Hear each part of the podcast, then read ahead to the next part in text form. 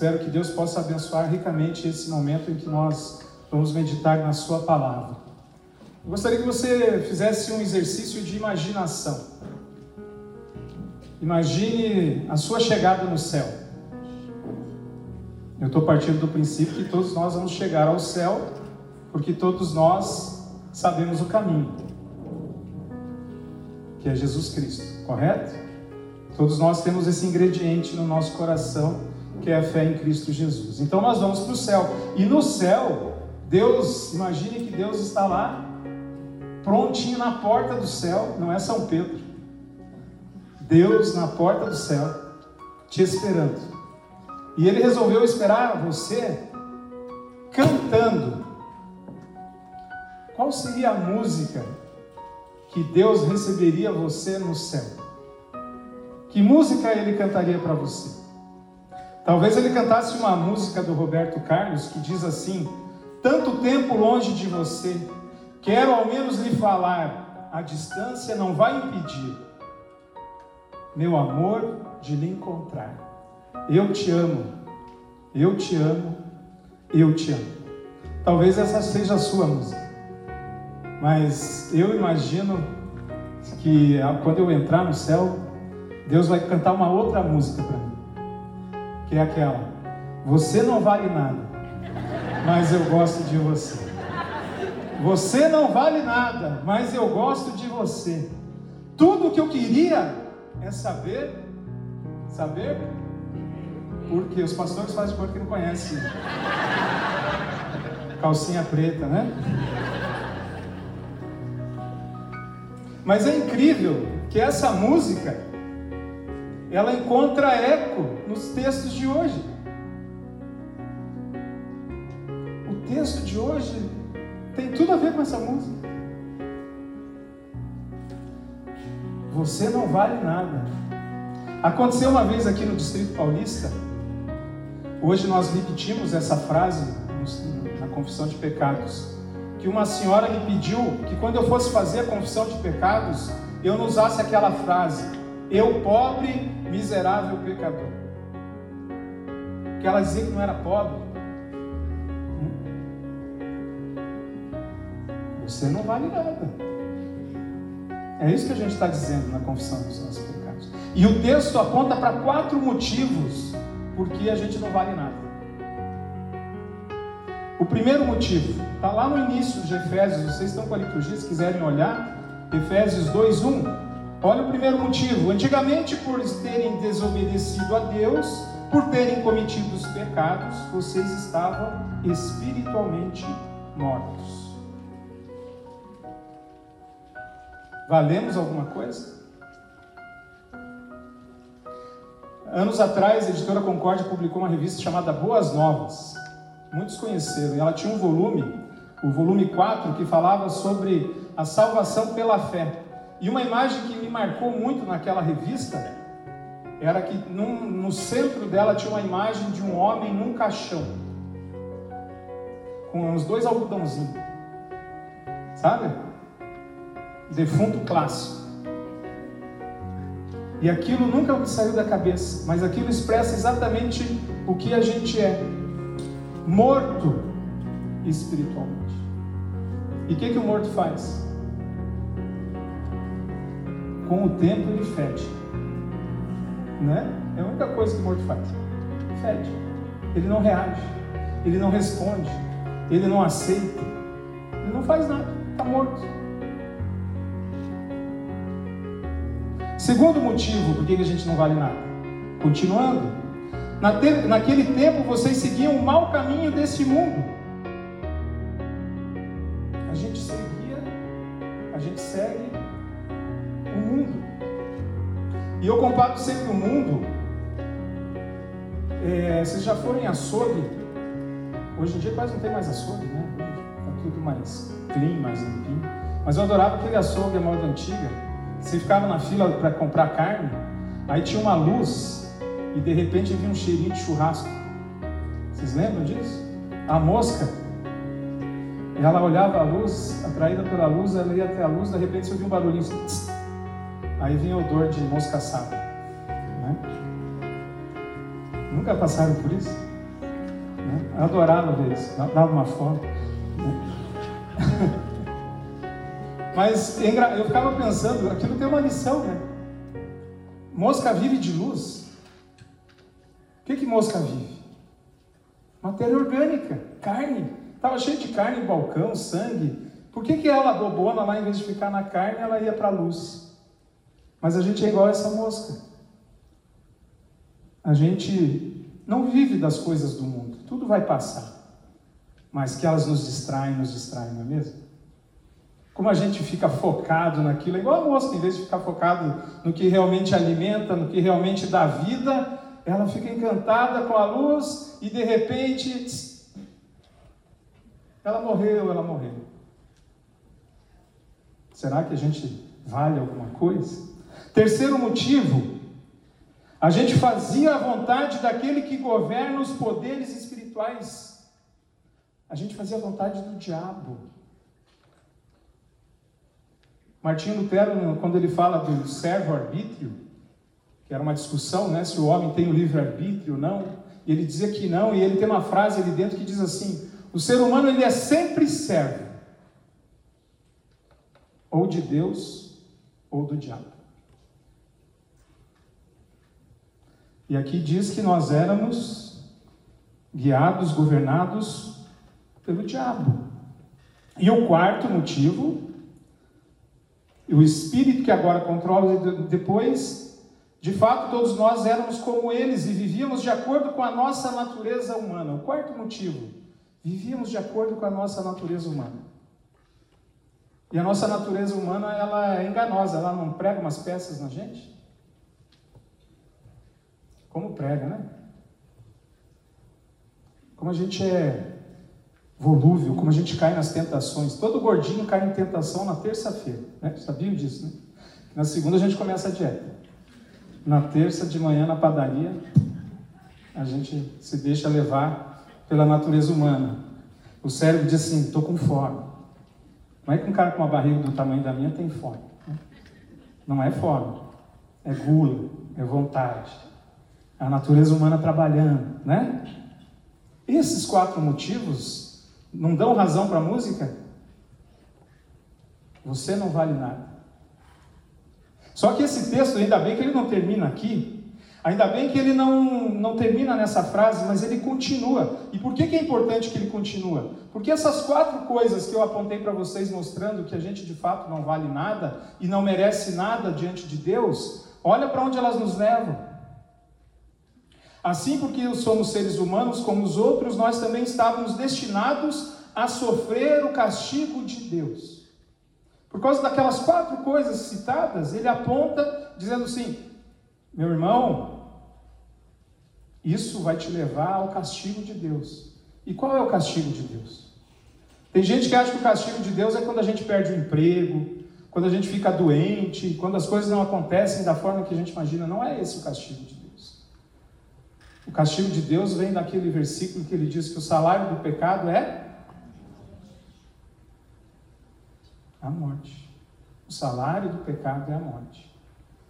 Esses quatro comportamentos, essas quatro atitudes, essas quatro maneiras nos conduzem a castigo de Deus, a morte eterna. Mas eu tem uma outra conexão dessa música com esse versículo. Você já pensou se essa música Deus ele cantasse só a primeira parte para mim lá na porta do céu? Você não vale nada. Aí a segunda parte quem ia cantar era o diabo lá embaixo. Mas eu gosto de você. Carne gorda, fogo, né? Churrasquinho. Ainda bem que a música não termina ali. Mas eu gosto de você. E esse versículo que fala que o salário do pecado é a morte, ele também não termina assim. Como é que ele continua? Mas, ainda bem que tem o mas, né? Mas, o dom, o presente de Deus é a vida eterna. Eu, mas eu gosto de você. Deus olhou para a humanidade caída e não se conformou. Não se conformou da gente estar ali pecando, não se conformou da gente estar seguindo o mundo, não se conformou da gente estar sendo governado pelo diabo, ele não se conformou em que a gente estava sendo enganado pela nossa própria natureza. E aí entra o mas. Mas eu gosto de você. E aí ela começa no versículo 4. Mas a misericórdia de Deus é muito grande. Por isso do tema para o culto de hoje. Continua o texto dizendo: a misericórdia de Deus é muito grande e o seu amor por nós é tanto, tanto é intensidade. O amor de Deus é acima da conta, é imenso, é intenso.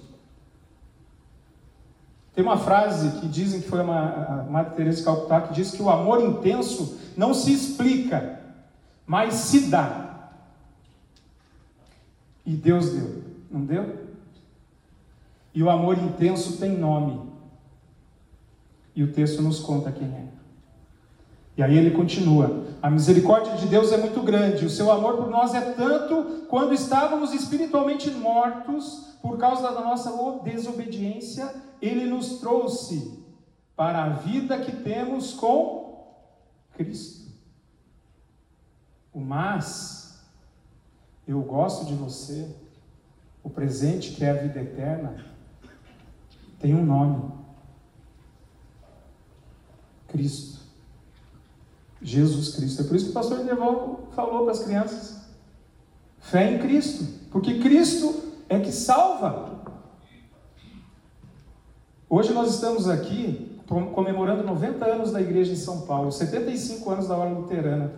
Vocês não sabem como é gratificante para mim estar aqui olhando o rosto de vocês, tantas pessoas tão importantes na minha vida, que me ajudaram muito e tenho certeza que todos vocês têm histórias aqui de lembranças de pessoas que ajudaram muito vocês aqui no distrito. Pessoas que ajudaram um ao outro, que cuidaram um do outro. E tudo isso é o cuidado de Deus. É o cuidado de Deus, é a graça de Deus. Nesses 90 anos, nós erramos bastante na igreja aqui, né? Eu falo nós assim, mas acho que só o Paulo Varte estava aqui com 90 anos atrás. Não, né? Todos nós erramos nesses anos todos aqui. Todos nós, nos 75 anos da hora luterana, também cometemos erros na história da hora luterana. Todos nós na nossa vida, eu dos meus 49 anos, cometi muitos erros, tanto que eu tenho que reconhecer que está ótimo se Deus estiver cantando para mim no céu, porque eu nem mereço ir para o céu, muito menos ele cantar. Mas se ele cantar essa música que eu escolhi, está ótimo. Né? Nós estamos aqui hoje para agradecer a Deus. Pois a graça de Deus se fez presente nesses 90 anos, nesses 75 anos. Estamos aqui hoje para louvar a Deus porque Ele foi bom e misericordioso com cada um de nós. Porque todos nós somos essas pessoas aqui. Mesmo quem foi batizado na igreja, quem é de nós que não pecou? Quem é de nós que não falhou? Quem é de nós que em algum momento não caiu na tentação do diabo, não se distraiu com as coisas do mundo? Quem é de nós que nunca foi enganado pela sua natureza humana? E se estamos aqui hoje, é porque Deus nos ama.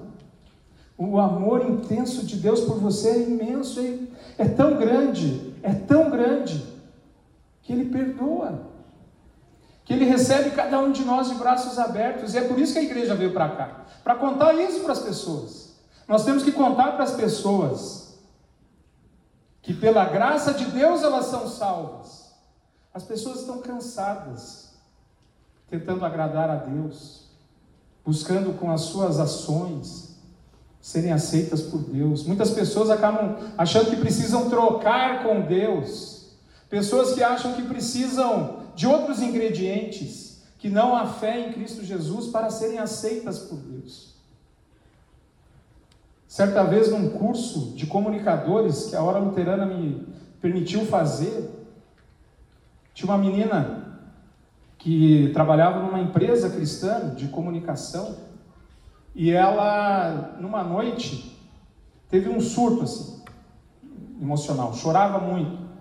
E aí era interessante que era um curso de comunicadores e só tinha um pastor lá, eu, nesse curso.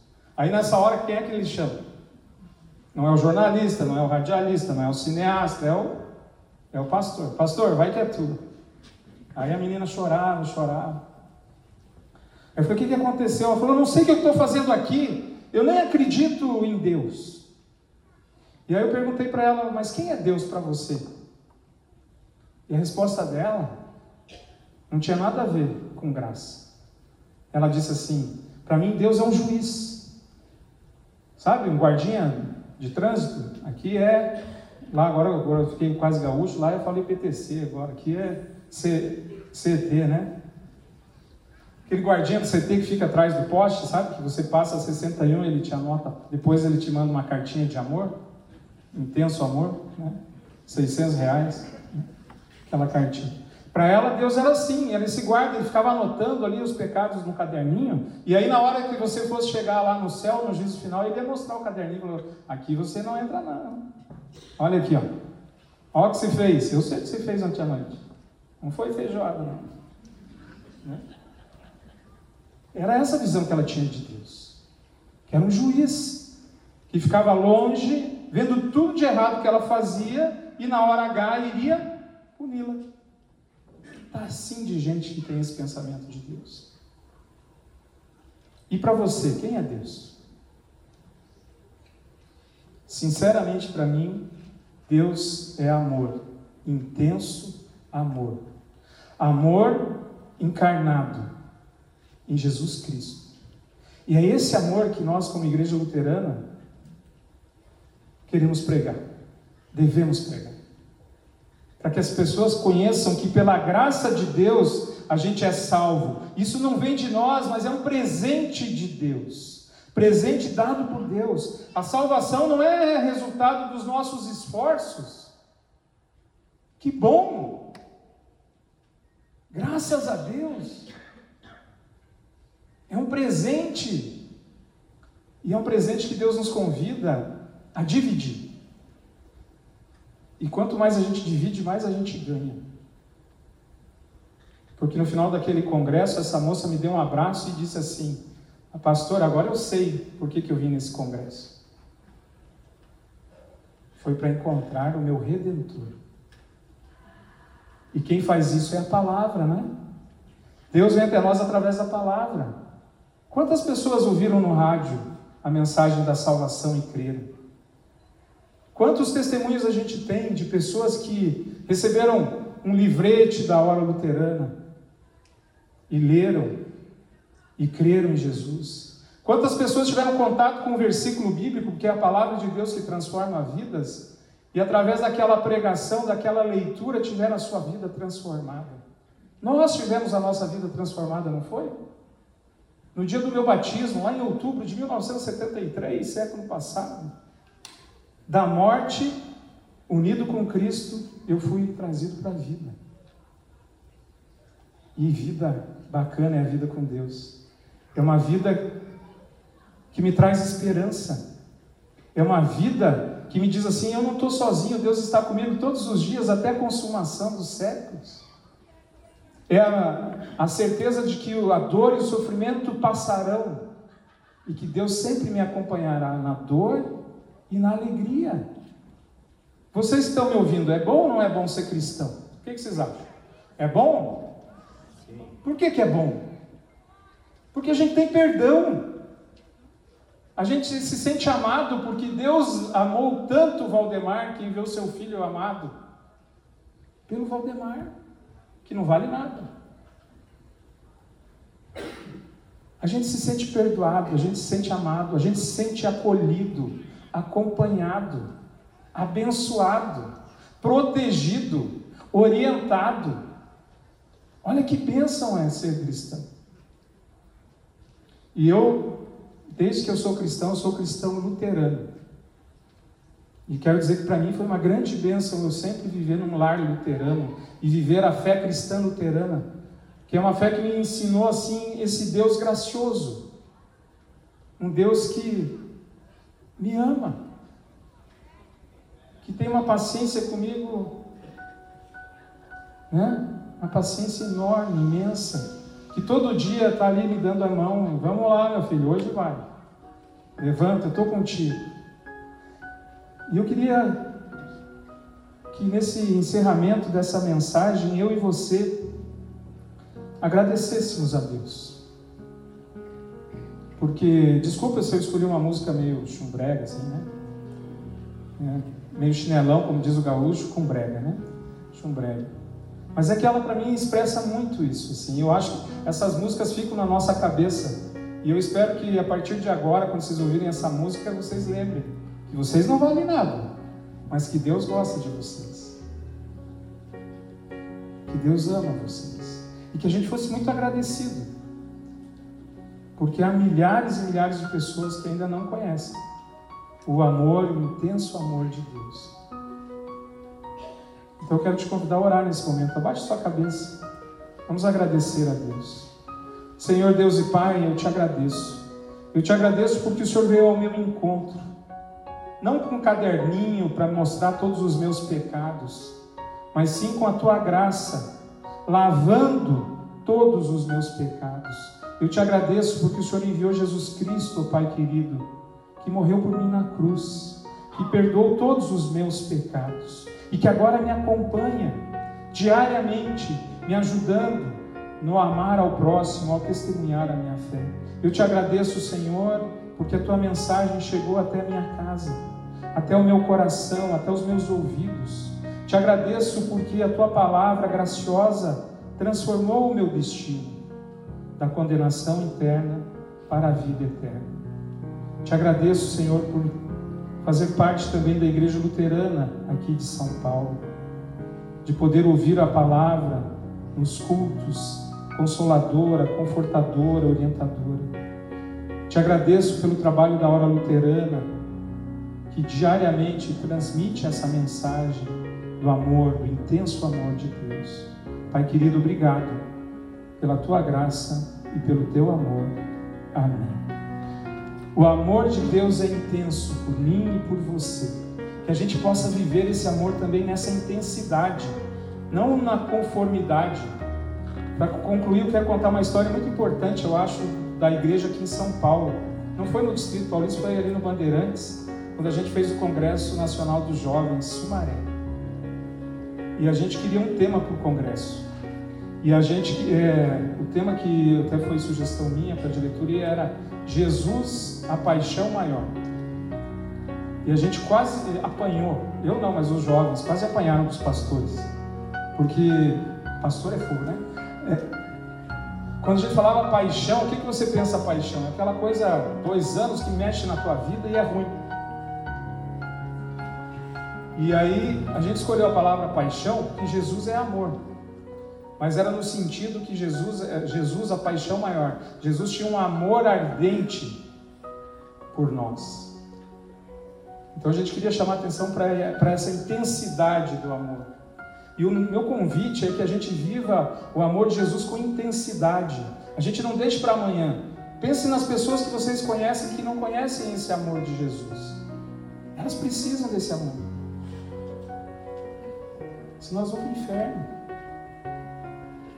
Nós sabemos, conhecemos esse amor. Vamos falar desse amor para essas pessoas. Vamos viver esse amor para as pessoas. Esse é o papel da hora luterana, esse é o papel do Distrito Paulista, esse é o nosso papel como cristão. Senão Jesus já tinha levado a gente lá para o céu, já tinha cantado a musiquinha na entrada do céu e você já estava vivendo lá no céu. Mas se você está aqui, se eu estou aqui, é porque Deus quer que a gente compartilhe o amor, o intenso amor de Deus. Vida longa, a hora luterana, vida longa, Igreja Luterana aqui em São Paulo. Que Deus, o seu amor, o seu intenso amor, enche o seu coração de amor e de alegria. Amém.